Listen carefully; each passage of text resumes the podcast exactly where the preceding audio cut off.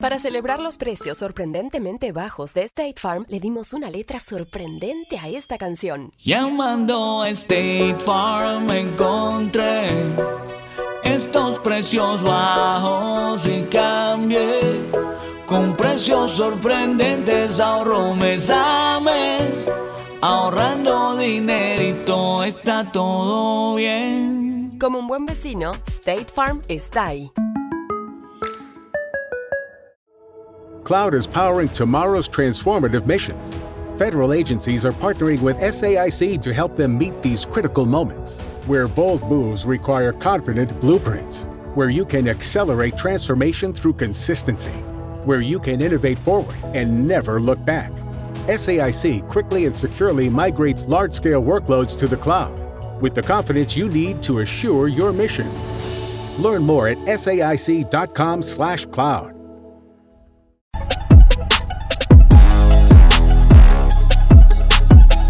Hola amigos de Deportes Sin Límites, sean bienvenidos a una nueva edición de este programa. Les saluda con el gusto de siempre su amiga y servidora Jessie Torresillas. Y como ya lo saben, cada semana tenemos la oportunidad de conversar con un atleta destacado de nuestro país.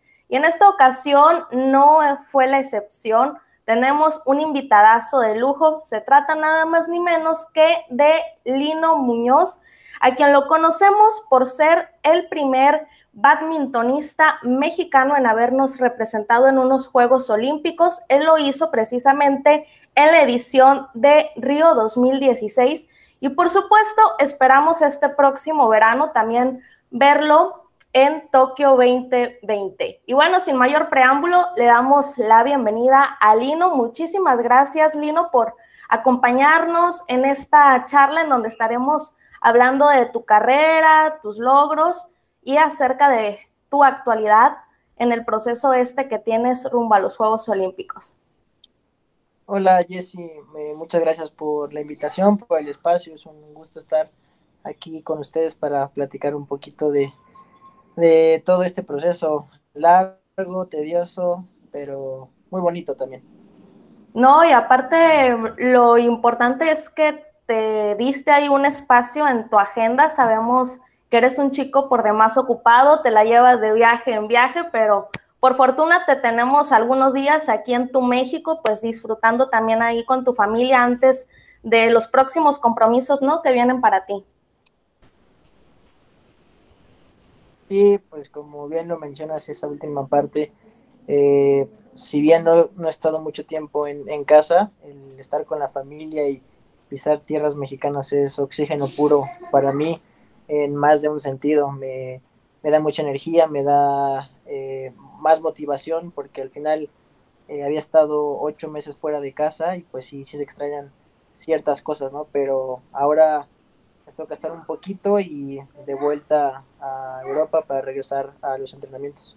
Claro, y bueno, Lino, eh, como es bien sabido, eres muy famoso ahí en redes sociales, de pronto la farándula, pero para los que no te conocen, nos gustaría que les dijeras pues un poquito en general de ti, de dónde eres, eh, a qué deporte te dedicas y cómo es que se dan tus inicios en esta disciplina y por supuesto para quienes no sepan qué es el badminton, si se los pudieras explicar a grandes rasgos. Sí, claro que sí. Mira, eh, bueno, mi nombre es Lino Muñoz. Actualmente tengo 30 años.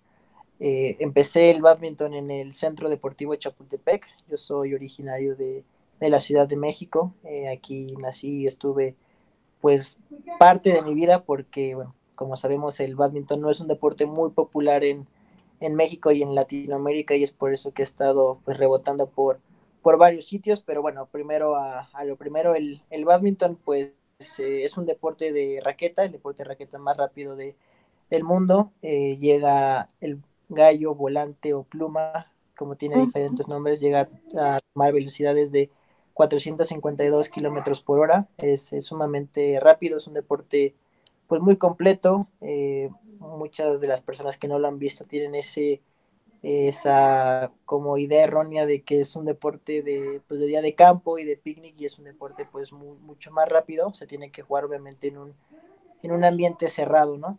Pero eh, el, el badminton se, se crea en, en India y, se lo llevan a Inglaterra donde le ponen las reglas, como casi en todos los deportes. Y bueno, eh, Asia es eh, por excelencia la potencia en, en este deporte, ¿no? los europeos están ya muy cerca y bueno, en la parte de América, África y Oceanía están estamos todavía un poco como rezagados, pero es un deporte que ha tenido mayor relevancia. De hecho, si mal eh, no recuerdo, es eh, me parece que el tercero o cuarto, el deporte más jugado de todo el mundo debido al número de asiáticos que, que lo juegan, ¿no?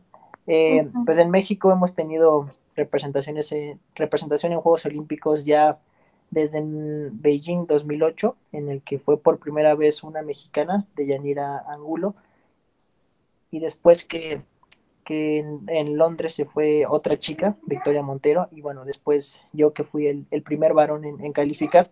Esperemos que en esta edición de, de Tokio podamos ahí podamos ir dos atletas y no solamente uno. Este, en la pelea por ese último boleto está Aramara Gaitán, que es otra chica que, juega badminton y esperemos que pues en esta edición podamos estar los dos en las dos ramas eh, bien representados.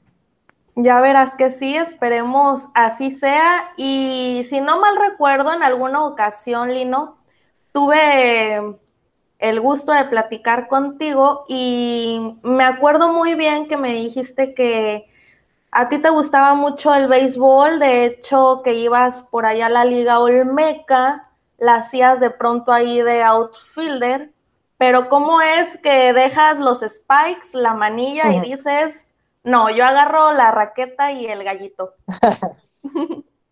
sí, mira, qué, buena memoria tienes. Eh, sí, pues yo empecé a jugar béisbol. Eh, bueno, antes de béisbol empecé a hacer gimnasia y siempre fui futbolero, ¿no? Pero me metí al béisbol. Sí, pues mis, mis papás siempre fueron muy, muy metidos en el deporte. Y, Pero estuve en gimnasia de iniciación y después de ahí yo tengo un primo que pues hace unos años jugaba béisbol en el Liga Olmeca y él es un poco mayor que yo y lo iba a ver jugar en los fines de semana y pues como en ese momento me gustaba mucho cómo jugaba y todo eso pues me metí, yo tenía cuatro años, eh, empecé pues de, muy pequeño y como, como bien lo recuerdas empezaba, empecé en el pues en, de, de fielder este, y ya después, en el segundo o tercer año, me, me cambiaron a shortstop, una posición que me gustó muchísimo más pues, por la acción que tienes.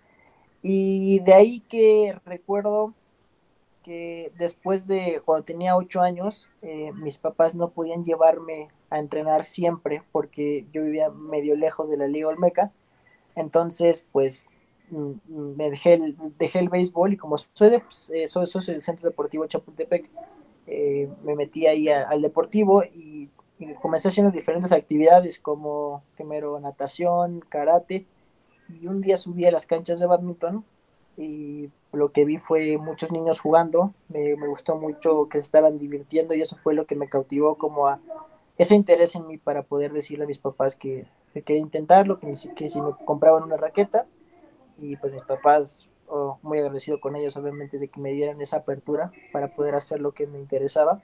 Eh, compré una raqueta y el día siguiente o a la semana siguiente empecé a, a jugar badminton. Entonces así fue como se dio de esas cosas que dices casualidad o destino y ven lo que se ha convertido para ti, pues prácticamente en tu estilo de vida, ¿no es así?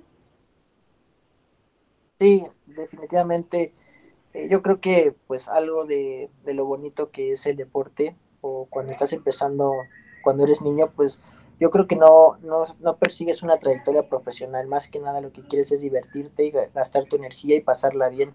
Eh, eso fue lo, lo que me, me, inició en el badminton. Jamás pensé que, cuando inicié el badminton yo no tenía ni idea de qué era ni si se jugaba eh, nacionalmente o regionalmente o internacionalmente y mucho menos que fuera un deporte olímpico, ¿no? O sea, yo nada más me metí por, por lo que me producía, ¿no? ese, esa alegría de pegarle al gallito, ¿no? Y de correr a, a pegarle o de aventarme, lo que fuera. Ese placer que me producía, pues fue lo que, que me llevó a, primero que nada, pues a dejar las otras dos actividades que hacía, que era la natación y el karate, y para quedarme solamente con ello y empezar a entrenar en vez de tres veces a la semana, pues todos los días después de ir a la escuela. Y bueno, después que empecé a ganar eh, torneos eh, interclubes, luego regionales, olimpiadas nacionales y hasta que pues un momento fue en el que llegó en el que me dijeron que podía llegar a ser algo importante, no sabía la magnitud de, de lo que podía eso, eso conllevar esas palabras, pero bueno, le di esa oportunidad y bueno, estamos aquí. Y ahorita, Lino, que tocas precisamente ese punto acerca de los torneos a los que te tocó ir a participar, em, ¿cómo es que se da esa decisión? Eh, ¿Tenías algún entrenador que te dijo, sabes qué, yo te veo estas cualidades, considero que te puede ir muy bien en, en este torneo si vas y además para que tú te des cuenta del mismo nivel que tienes, porque muchas veces tú sabes que cuando uno acude a cierto deportivo, mm, tu talento es tal que estás por encima de tus mismos compañeros, ¿no? Sí, fíjate que yo creo que más, yo no, no me consideraría una, un atleta nato o talentoso, ¿no? Porque sí hay, hay deportistas desde que el momento que los ves hacer su deporte lo hacen con una facilidad impresionante que dices, ah, pues qué talentoso es, ¿no? Yo creo que eh, siempre me he considerado como que tengo un talento medio, pero no soy el, el más brillante en ese aspecto, ¿no? Creo que había chicos eh, más, con más talento o ese talento innato. Y yo lo que me caracterizaba era porque me, o sea, quería ganar, quería competir, quería subir. Entonces, esas ganas me, me hicieron eh, pues romper con paradigmas y también con, con ciertos esquemas de, de, cómo se venían haciendo las cosas, ¿no? O sea, al momento de que tengo ciertos entrenadores en México, pero también ellos mismos son, creo que agradecerles a ellos que me dijeron, ¿sabes qué? Es que yo ya no te puedo enseñar más, o sea, mi conocimiento eh, llega hasta aquí, necesitas alguien más, necesitas salir, necesitas mejores condiciones, ¿no?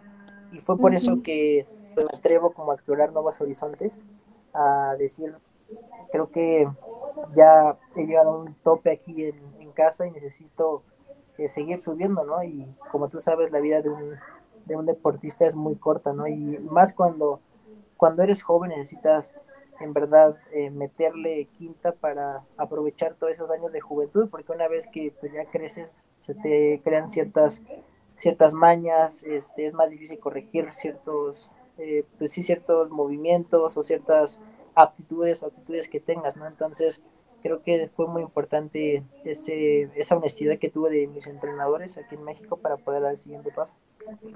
Claro, y una vez que tienes la oportunidad de representar a nuestro país en el extranjero o no sé, de pronto acudir de invitado a alguna liga eh, fuera de este país, en, ¿cómo es que dices, ¿Sabes? Creo que esto puede ir más allá, incluso, ¿por qué no unos panamericanos, unos Juegos Olímpicos? ¿Cómo es que se da ya esta decisión? Eh, pues yo creo que fue paso a paso, o sea, me fui poniendo como metas eh, realistas y que, que eran ambiciosas, pero que al final las podía como visualizar, ¿no? Eh, no, nunca me planteé ser, quiero ser campeón mundial cuando ni siquiera era campeón nacional, por ejemplo. Creo que siempre fue como ir paso a pasito. Y una vez que pues ya dejé de ser mi último año de juvenil, eh, mi siguiente paso fue pues, ser campeón nacional, ¿no? Y una vez que fui campeón nacional, pues ya tenía esa responsabilidad, o bueno, al menos yo lo pensaba de, de representar a México en, como en competencias más ambiciosas como Juegos Centroamericanos, Juegos Panamericanos, ¿no? Eh, en ese momento tenía alrededor de 18 años cuando fui campeón nacional y todavía no me planteaba la, la o no tenía esa ambición o si acaso ese esa visualización de clasificar a los Juegos Olímpicos porque al final nadie lo había hecho, ¿no? No había un, camino, no había nada eh, trazado en el que yo pudiera decir, bueno, más o menos es por aquí, ¿no? Fue como de un eh, prueba y error, más o menos el, ese, ese camino olímpico, ¿no? La primera vez que intenté hacer el ciclo olímpico fue para Londres y para serte muy sincero, pues no me quedé ni cerca, ¿no? O sea, estaba muy, muy lejos de, de, poder llegar a esa clasificación en, en, lo, eh, en hombres y pues me quedé lejos, ¿no? O sea, sin embargo, eso no, no me asustó ni me decepcionó, simplemente dije, pues si llegaron los Juegos Olímpicos tengo que hacer, eh, redoblar esfuerzos, hacer algo diferente porque eh, me quedé muy lejos, ¿sabes? Y en Río, pues por fin se dio. Y precisamente para quienes no lo saben, muchos de pronto pueden decir, ay, oye, es que se hace algún campeonato mundial y te ganas la clasificación a los Juegos Olímpicos. Pero en el badminton es muy distinto, son demasiados torneos los que se realizan a lo largo ¿no? de todo este periodo previo a los Olímpicos y tienes que ir sumando puntos lo cual es lo complicado para todo atleta que se dedica a esto, ¿no es así? Sí, eh, cada, cada, deporte, como bien lo mencionas, tiene su sistema de clasificación. En lo personal, eh, a mí me gusta este, en el que este es el badminton, porque eh, en, cuando son torneos, o perdón, competencias o deportes en las que hay un preolímpico y que te juegas el todo por el todo, pues tanto puedes tener un buen día como un mal día, ¿no? Si tienes un buen día, sales inspirado, pues clasificas, ¿no? En cambio, si no lo tienes ese día, pues ya tu sueño olímpico se va. En cambio, en badminton, pues sí tienes también que luchar contra esa competencia de que todo el mundo quiere clasificar a, a los olímpicos y van a todos los torneos, ¿no?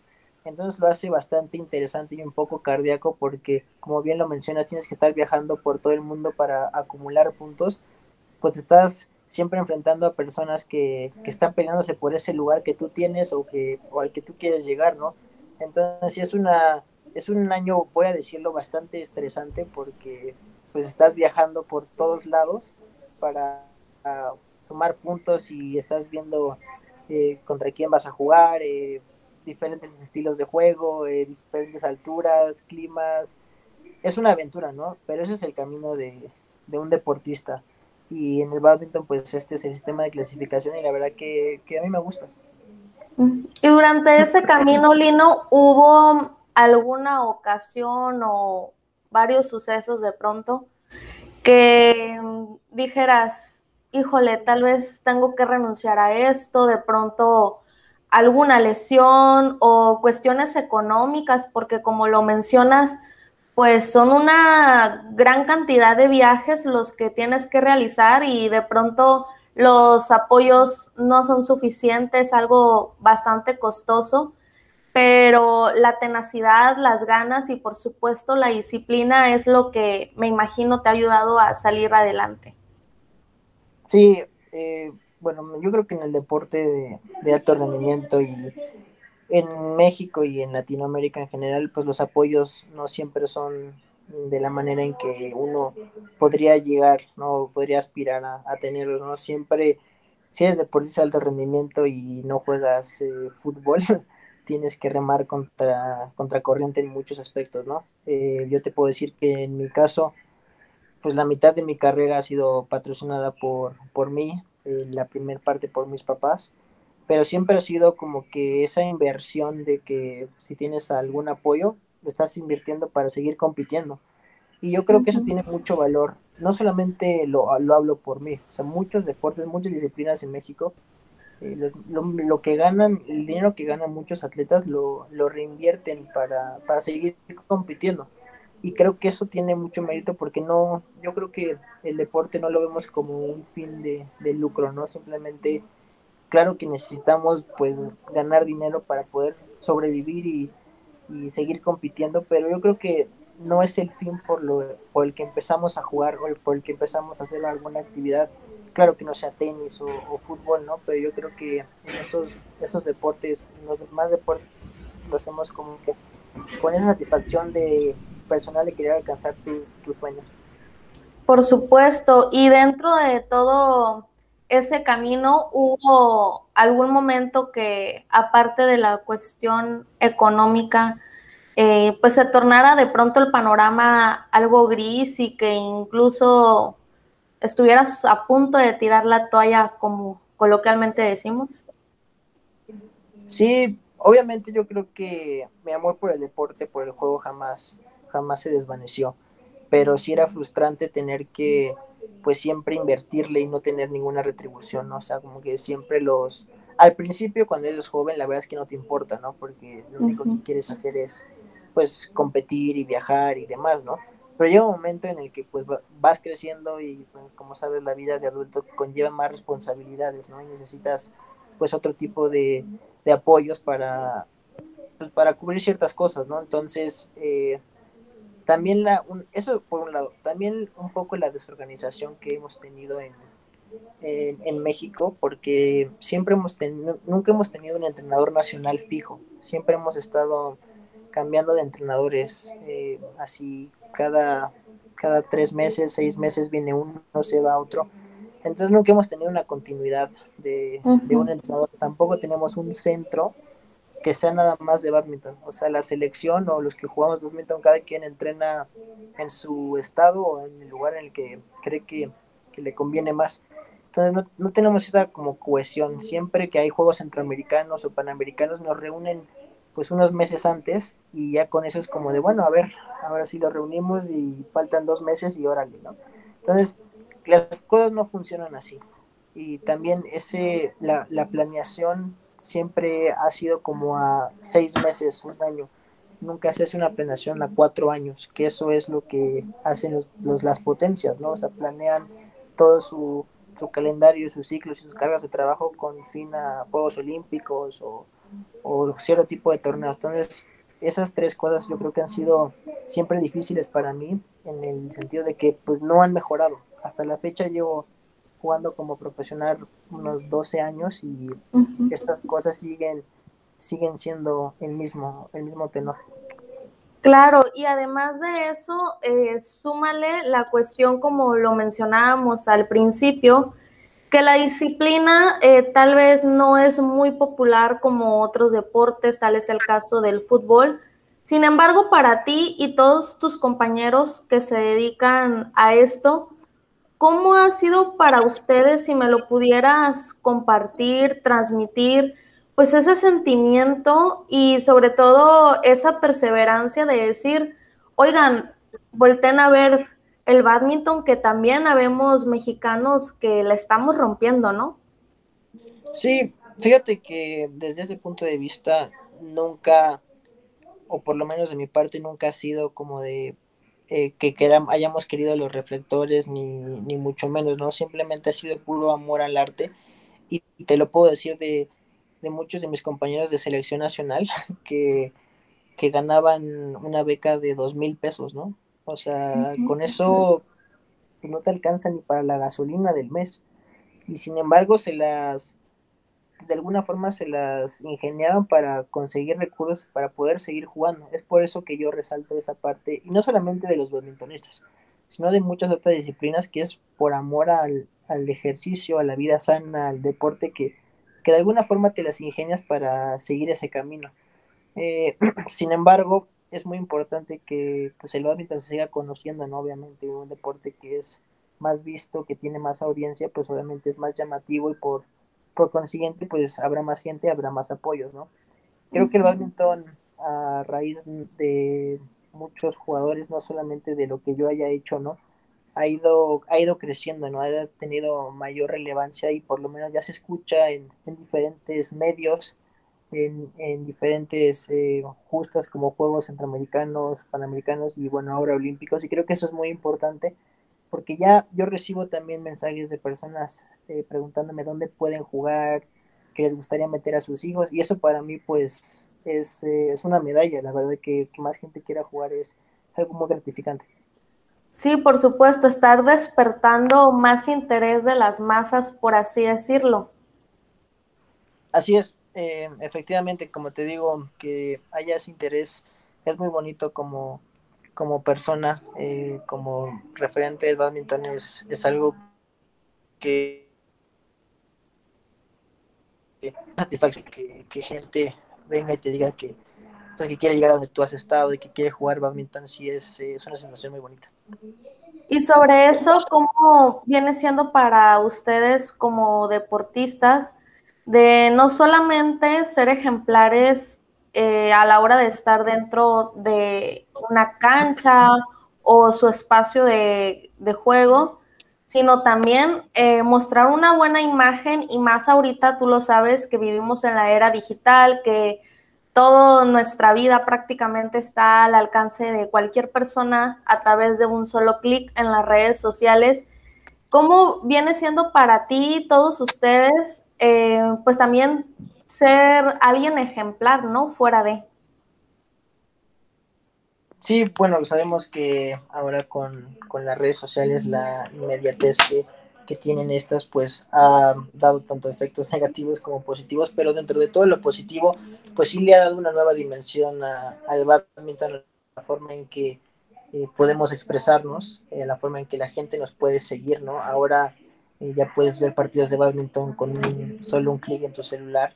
La gente también te, te puede seguir en el lugar, en el país en el que estés y, y, ve cómo es un poco tu trayectoria, ¿no? Cómo es la vida de, de un atleta, cómo se prepara, cómo se, se, cuida, cómo compite, cómo, está, cómo se forma también en los momentos difíciles. Entonces yo creo que eso es algo muy positivo porque pues lo ven, la gente lo ve de primera mano, ¿no? Y también ve no siempre lo bueno, sino también lo, lo difícil que es ser un atleta de alto rendimiento. Entonces creo que eso es, es muy importante y obviamente al ser eh, pues esa como imagen que tienes con, con ciertos niños o con cierta gente, pues sí tienes que ser responsable, ¿no? Tienes que que, que actuar de acuerdo a lo, a lo, que se esperan de ti, ¿no? A la que, que estás dando. Entonces, sí, es una responsabilidad, yo creo que bonita. Claro, y a lo largo de este camino, me imagino, pues te ha tocado vivir cosas padrísimas. Em, ¿Qué experiencias te han marcado? Por supuesto, yo lo sé, los Juegos Olímpicos, igual ahorita vamos a hablar acerca de eso, pero previo a, los Juegos Olímpicos, esos que viviste en Río, ¿cuál ha sido lo más espectacular que tú consideras o gratificaciones que te ha dado el badminton? La venta de Black Friday de Mattress Firm te va a hacer descansar de Friday a Friday. Sí, descansa todos los días y ahorra hasta 500 dólares al comprar una cama King a precio de Queen o una Queen a precio de Twin. O llévate una base ajustable gratis de hasta 499 dólares con compra elegible de Silly. Y ahorra hasta 500 dólares en sets de colchones ajustables al comprar Tempur-Pedic, el colchón más recomendado de los Estados Unidos. Ven hoy a la venta de Black Friday de Mattress Firm. Oferta válida con compra elegible. Aplican restricciones. Visita una tienda para más detalles. Uh, es difícil, yo creo que hay, hay tantas cosas, tanto a nivel deportivo como personal, como emocional, porque el deporte me ha dado muchísimas cosas, eh, tanto amistades como eh, victorias, derrotas, pero si tuviera que eh, ser muy puntual en alguno, yo creo que me quedo con la victoria que tuvimos en Juegos Centroamericanos en, en Barranquilla, a la cual fuimos campeones americanos por equipo. Esa fue una, victoria que no se nos había dado, siempre nos habíamos quedado con la plata y, y al romper como que con, con ese enemigo interno que teníamos y ganar la medalla y alzarnos con, con el oro fue un momento que, que es, es, muy especial. O sea, quizás no sea el mayor logro que tenga, pero sí fue un momento que, que lo recuerdo con, con mucho fervor, con mucha energía, porque fue algo que, habíamos querido y que nos había negado, nos había negado tanto. Ahora por, por el otro lado, eh, el badminton, pues el deporte en sí me, ha ayudado a ser mucho más humano, yo creo, a, agradecer también muchísimas cosas de las que, que las que tengo y, al momento de, de, poder viajar a diferentes lugares y conocer todo tipo de gente, me, me aterriza un poco en, en, quién soy y en, cómo quiero seguir mi vida y cómo quiero vivirla. Y sobre la cuestión de, pues, ese choque cultural que te ha permitido tener esta disciplina en todos esos viajes que has realizado, ¿cómo ha sido dicha experiencia para ti? Supongo que es bastante enriquecedor. Sí, definitivamente es otra de las cosas que te da el deporte, el que estés de aquí para allá eh, conociendo diferente, eh, diferentes culturas, diferentes personas, eh, seguro te abre los ojos muchísimo, ¿no? sobre todo el, cuando yo me fui a, tuve un despertar en lo que fue el badminton, fue cuando me fui a vivir a, Malasia, estuve siete meses por allá, y antes de esto pues yo tenía idea de dónde era Malasia, ni, ni qué se hablaba, ni, solamente sabía que era un deporte, era una potencia en el badminton. Al momento que llego allá, veo que el badminton es como el fútbol aquí en México, pues es un shock para mí, ¿no? Aparte de la cultura y la comida. Para mí, pues estar en otro país y convivir con diferentes culturas, costumbres, pues sí es, eh, es, es, un shock al final, pero vas poco a poco vas, eh, te vas siendo como más humano, te vas siendo más tolerante a muchas cosas y también te hace, te hace valorar eh, lo que tienes, ¿no? Y también yo creo que si hay ciertas cosas que puedes cambiar y que puedes ver a través de otras personas de cómo se conducen, es, es bueno también. Y además esas experiencias eh, también me imagino que te han sumado en cuanto a la cuestión de ir ganando mejor nivel. Recuerdo que alguna vez también me platicaste de que estuviste teniendo participación en una liga en Oviedo y supongo que ha de ser algo muy maravilloso ya que en México pues de pronto no están ese tipo de oportunidades de estar teniendo con mayor regularidad actividad y con competidores de un nivel muy importante. Sí, te digo, todo esto de ser deportista de alto rendimiento es un es, un, eh, es una montaña rusa, ¿no? De, de emociones, de experiencias. Eh, el poder estar en, con, jugador, con los mejores jugadores del mundo, eh, sentirte un, un, igual a ellos, y luego jugar ligas, ligas importantes, seguro que son, son momentos que han marcado mi vida, son inigualables. He tenido la oportunidad de, pues como dices, de jugar en ligas importantes, de, de ganarlas, de ser nombrado mejor jugador.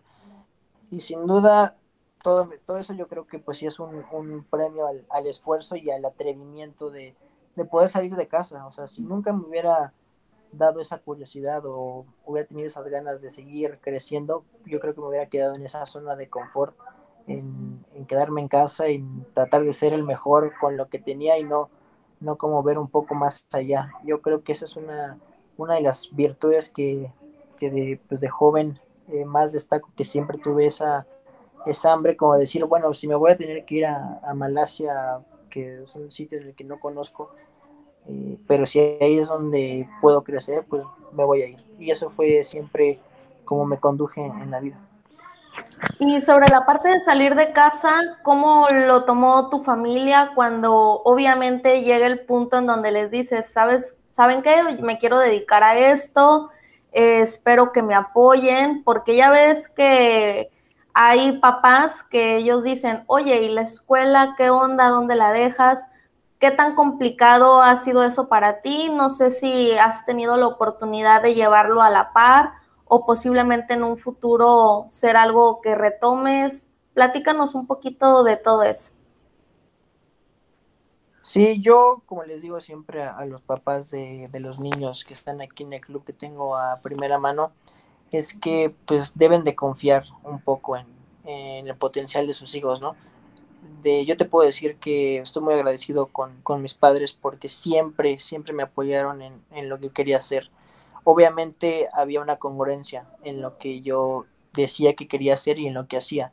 Nunca les dije, saben que este, quiero ser campeón nacional, pero la verdad es que me la pasaba jugando videojuegos o haciendo otro tipo de cosas, ¿no? Al final, a mí me gustaba tanto el deporte que una de mis motivaciones era siempre después de ir a la escuela ir a entrenar. O sea, para mí eh, la fiesta y no sé, claro que me gustaba salir con mis amigos y así, pero no era como una prioridad.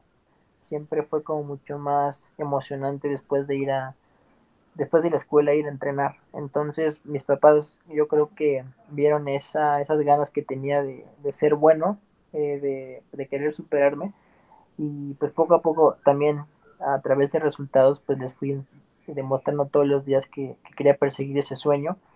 Y fue por eso que también me apoyaron. en ningún momento hubo una restricción por parte de ellos de, decir, de detenerme, ¿no? De decir, ¿saben qué?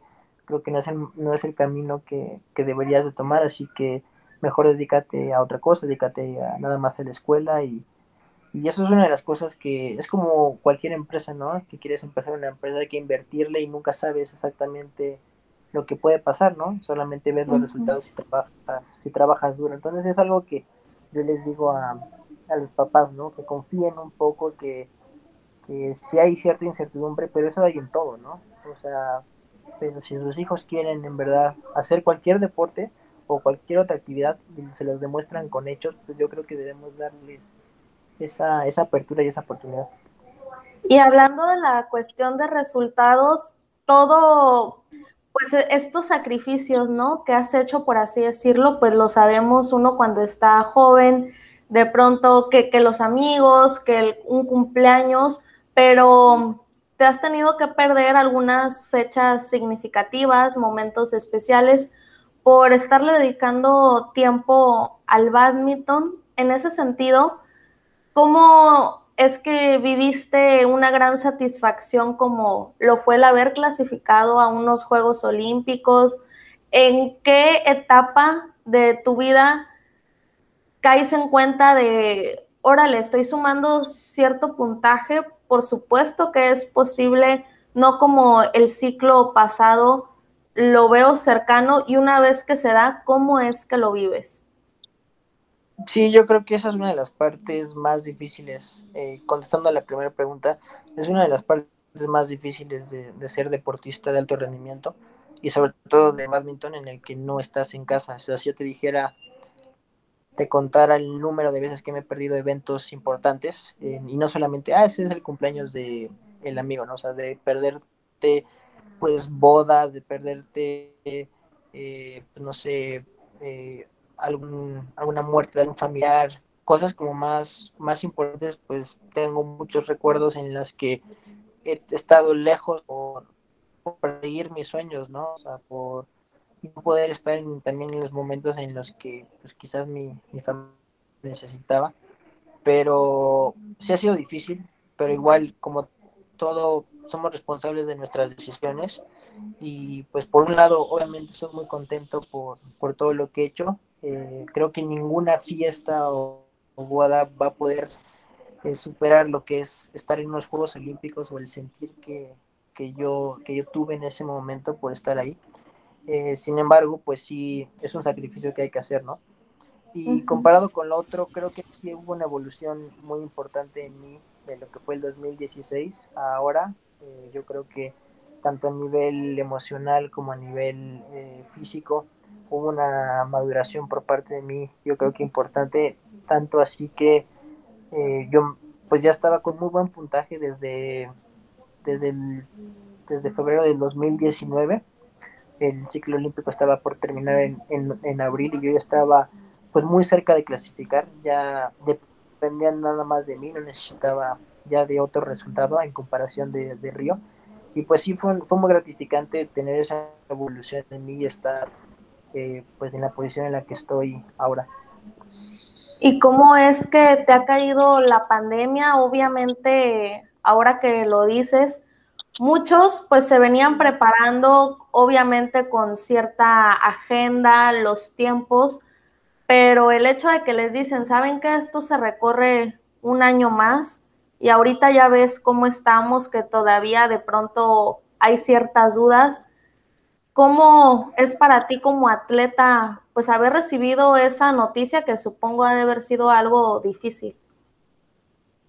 Sí, digo, la verdad es que hay que verle el lado positivo a, todo, sin embargo es muy difícil eh, poder decirte que yo creo que no hay atleta que te pueda decir, ah, la verdad es que la pandemia fue una bendición para mí, si acaso algún, algún atleta que hubiera estado lesionado y que no haya podido estar en ese, en ese momento bien, le, le vino bien, pero como lo dices, todos los atletas tienen una planeación a largo plazo en el que los Juegos Olímpicos son el evento por el cual se preparan. Ese es el evento en el que están en, en, su, en su mejor punto, en su mejor momento, y que les diga, sabes que un año va, se va a postergar este evento, y no solamente se va a postergar, vas a estar inactivo dos o tres meses. Eso para el cuerpo, para, sí, para la mente es, es eh, pues una caída eh, brutal, ¿no? O sea, es algo que, que cuesta mucho regresar y no, no se regresa de la misma manera, ¿no? O sea, que tengas esa inercia de cuatro años de, en el que llevas tu preparación hacia el pie de la letra, que vienes jugando o participando en eventos, que te viene yendo bien, que estás concentrado y que estás a punto de clasificar o que estás a punto de jugar los juegos y que te venga esto, pues la verdad es que no es algo positivo para, para ningún atleta. Yo estoy seguro que muchos atletas están teniendo eh, muchos problemas, tanto de, lesiones como de, pues de falta de, de, estar finos, de falta de estar en su mejor momento. No veo cómo en Tokio vaya a ser una justa en la que se vayan a romper muchas marcas, por lo mismo que, que te dije, yo creo que los atletas van a llegar apenas en pues en punto como puedan a este a este evento no sin embargo pues eh, hay que ver lo positivo y tratar de hacer la mejor preparación para llegar y ahorita precisamente cómo vas con tus entrenamientos cómo es tu día a día y por supuesto ¿Qué es lo que viene para ti? Ahorita estamos en el mes de mayo, prácticamente los Juegos Olímpicos pues están aquí, a la vuelta de la esquina. Sí, pues eh, yo te voy a decir que no estoy en mejor momento, para serte honesto. Desde que pasó la pandemia yo dejé de practicar badminton por cinco meses. Eh, en México pues la pandemia sabemos que llegó un poquito más tarde y pues se extendió un poco más. Eh, yo regresé a entrenar hasta septiembre del año pasado y de ahí que me he estado lesionando en, en, reiteradas ocasiones, ¿no? O sea, quería empezar de, de cero, me quise ir al, al 50% y del 50% me quise ir al 100% y nunca fue escalonado, mi cuerpo lo, lo resintió, tanto así que ahora en el Panamericano eh, me, me, lesioné, tengo una distensión en el, en el aductor y voy a estar 15 días fuera. O sea, y eso, como tú le dices, los Juegos Olímpicos están al, a la vuelta de la esquina, ¿no? Pero creo que es el caso de, de muchos atletas. Y como te digo, pues hay que ser positivos, sea como sea, pues yo estoy agradecido de haber llegado hasta acá y obviamente que, quedaré daré mi máximo en, en, los juegos por, por mí, por mi familia y por mi país. Claro que sí, esperemos, vas a ver que sí, tengo fe en ello, sobre todo por esa disciplina que le pones a todo lo que haces, que vas a sanar en los tiempos correspondientes.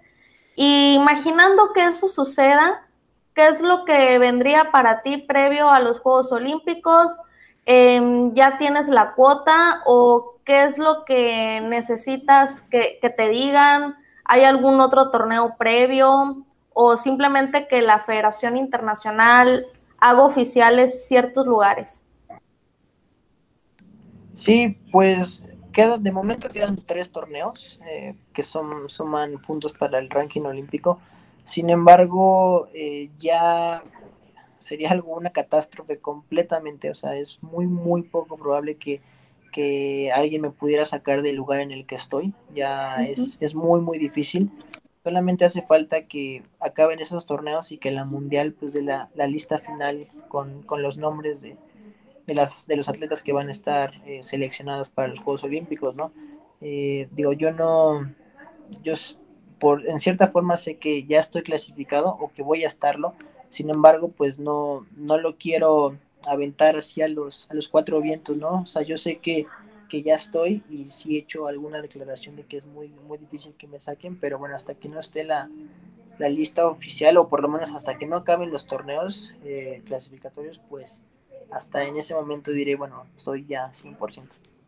Claro, y bueno, ya casi para finalizar, eh, que nos digas, ¿qué se siente estar en la máxima justa deportiva? Por supuesto, yo sé que ha de ser algo espléndido ya el simple hecho de representar a tu país, tener ese compromiso de que a veces dices, oye, ya no soy nomás Lino, soy México, pero ya pararte ahí en la máxima competencia y por supuesto codearte con lo mejor de lo mejor a nivel mundial. Sí, yo siempre he dicho que representar a México no es una responsabilidad, sino un privilegio, la verdad. Ponerte ese uniforme y saber que pues representas a, personas, a, comida, cultura, tierra, es, es, una sensación muy, muy bonita, ¿no? Y que a mí siempre, siempre me ha causado mucha, eh, mucha alegría, mucha emoción el portar el uniforme. Desde que vas a recoger tu uniforme y que pues dice México y que no sé, te pones, te lo pones en la espalda, es una sensación indescriptible, ¿no? Ahora estar en unos Juegos Olímpicos, pues para mí es eh, obviamente un orgullo y no solamente un orgullo, sino que eh, el estar con personalidades tan importantes del deporte y que te sientas como uno igual, que eso es lo que hacen los Juegos Olímpicos, invitar a los mejores jugadores de todo el mundo y que en un mismo sitio convivan y se enfrenten bajo un mismo idioma, bajo una misma, las mismas reglas, es una, pues la verdad es una victoria para la, para la humanidad, ¿no? Yo creo que los Juegos Olímpicos, más allá de, claro, eh, tratar de llevarle honor a tu país con medallas es una celebración de esa interacción que tenemos todos los, los humanos, ¿no? Con, con, nosotros, ¿no? De, poder convivir, competir de una manera justa y, equitativa, por así decirlo, y tratar de ver quién es el mejor, creo que es, un evento que, que, tiene mucho significado, ¿no? Y es muy bueno para, para la sociedad y para el mundo. Y además, el hecho de no solamente que llegaste a los Juegos Olímpicos ya en alguna ocasión, sino el haber hecho historia. Si bien es cierto, mencionabas algo otras paisanas, ellas lo hicieron en la rama femenil, pero tú fuiste el primer hombre. También, ¿cómo es ese honor para ti? Sin duda es, eh, o sea, es, gratificante y es eh, un honor ser, estar en, los libros de, la historia del badminton. Pero sin embargo, para serte muy honesto, no es algo que eh, el hecho de que sea el primero, como que no es algo que me, que me motive tanto como haber llegado. O sea, para mí si hubiera sido el segundo o el tercero, mm, no es lo importante, ¿no? Sino el haber llegado. O sea, el haber cumplido mi, mi sueño de ser olímpico es, es todo. O sea, claro que me dices, sí, fuiste, llegaste y fuiste el primero, es como algo extra. Pero no, no, me, no me interesa tanto el, ese término de, fuiste el primero. Simplemente ese niño que, que en su momento llegó, con, llegó a pensar en los Juegos Olímpicos y que lo veía en la tele cuando veía el desfile de inauguración, ¿no? Que veía a las delegaciones desfilar y que decía, cuando decían México, era una sensación para mí de emoción interna que hasta la fecha, o sea, lo puedo decir que, o sea, veo mi televisor ahorita y, digo, ese niño que cuando veía a, las Olimpiadas y que veía a México y que sentía esa emoción y el momento que, me tocó desfilar en Río, me acordé mucho de, ese momento, ¿no? De, de, cuando estaba joven y estaba, me acuerdo, viendo los Olímpicos de Sydney y ver esa ceremonia de inauguración y que ahora pueda ser parte yo de, ese evento es, eh, no sé, no tengo palabras para describirte. Y fíjate que siendo parte de todo ese movimiento, también te has ganado gran cantidad de fans. No quiero dejar pasar algunos nombres, tienes unas grandes admiradoras que incluso ellas siempre estaban ahí pendientes no solo de tus competencias, sino también ahí en la televisión cuando participabas en el hexatlón. Y ellas, fíjate que son Adriana Díaz y Giovanna Flores, que por cierto te agradecerían bastante ahí que les mandes un saludito. Claro que sí. Eh, pues muchísimas gracias por, todo el apoyo a Adriana y a Giovanna, en verdad este, estoy muy agradecido de, contar con, con sus buenas vibras. Eh, yo siempre lo digo en mis redes que quizás no puedo contestarle a todo el mundo, pero el leer esos mensajes de, ánimo, de, preocupación, siempre hacen la diferencia, ¿no? Creo que es muy importante y como, como todo atleta sentir también ese apapacho de vez en cuando para mí es, es un honor, estoy muy agradecido y quiero mandarles un, beso muy grande. Ahí lo tienen, ya ven, aquí las super consentimos, ni modo que digan que no, no pueden tener ninguna queja. Y bueno, Lino, eh, esperemos y todo salga bien. Me decías que si las cosas eh, fluyen, quedan por ahí tres torneos. Eh, ¿te tocaría acudir por mero fogueo, simplemente por amarrar puntaje? ¿O tienes planeada alguna concentración, no sé, en el cenar o lo que viene siendo pues tu compañera en caso de que ella también clasifique ciertos días previos a los Juegos Olímpicos? Ya ves que todo va a estar eh, súper riguroso por el tema de la burbuja. ¿Cómo sería todo eso así muy general si gustas? Sí, pues digo, tenía eh, planeado regresar a Europa justo hoy. Debido a mi lesión me voy a quedar eh, unos días más hasta que esté recuperado. Y de los torneos clasificatorios yo ya no voy a jugar ninguno. Eh, la realidad es que de puntos ya no, no necesito más. estoy, estoy bien con, con, los que tengo. Solamente iba a, iba a tener unos torneos como preparatorios para Tokio que solamente afectan el ranking mundial, no al ranking olímpico. Sin embargo, tenía un torneo el 18 de mayo en, eh, en España y no creo que vaya a llegar a, tiempo. La verdad es que me la doctora, los dos me han dicho que estaría fuera por lo menos 15 días y para cuando pase eso faltarían 3 días para el torneo. Entonces no me parece idóneo y prudente que, que recién salida de mi lesión me vaya a jugar un torneo. Entonces creo que no jugaré ese torneo sin embargo, me regresaré a Dinamarca, donde he estado entrenando, haciendo mi preparación para, para Juegos Olímpicos y estaré ahí hasta, hasta Juegos. Quizás juegue otro torneo en, en España y voy a jugar unos partidos en la Liga de Alemania. Ok, pues ahí muy pendientes de tu agenda. Te agradezco bastante tu tiempo, tu disposición. Como lo decía en un inicio de esta transmisión, pues yo sé que eres un chico bastante ocupado. ¿Algo que desees agregar? ¿Un mensaje a todas las personas que te han apoyado? Yo sé que ahorita, como lo mencionabas, la porra es muy buena, pero pues también eh, de pronto tu, tu entrenador, eh, compañeros eh, de equipo, que si bien es cierto, algunos a lo mejor no van a clasificar, pero pues también esa camaradería que hay entre ustedes. Y ni qué decir de tu familia. Sí, pues eh, como te digo, agradecerles a, a todos por, por, el apoyo. Eh, esperemos que Aramara ahorita está jugando, de hecho, un campeonato, un clasificatorio en Portugal.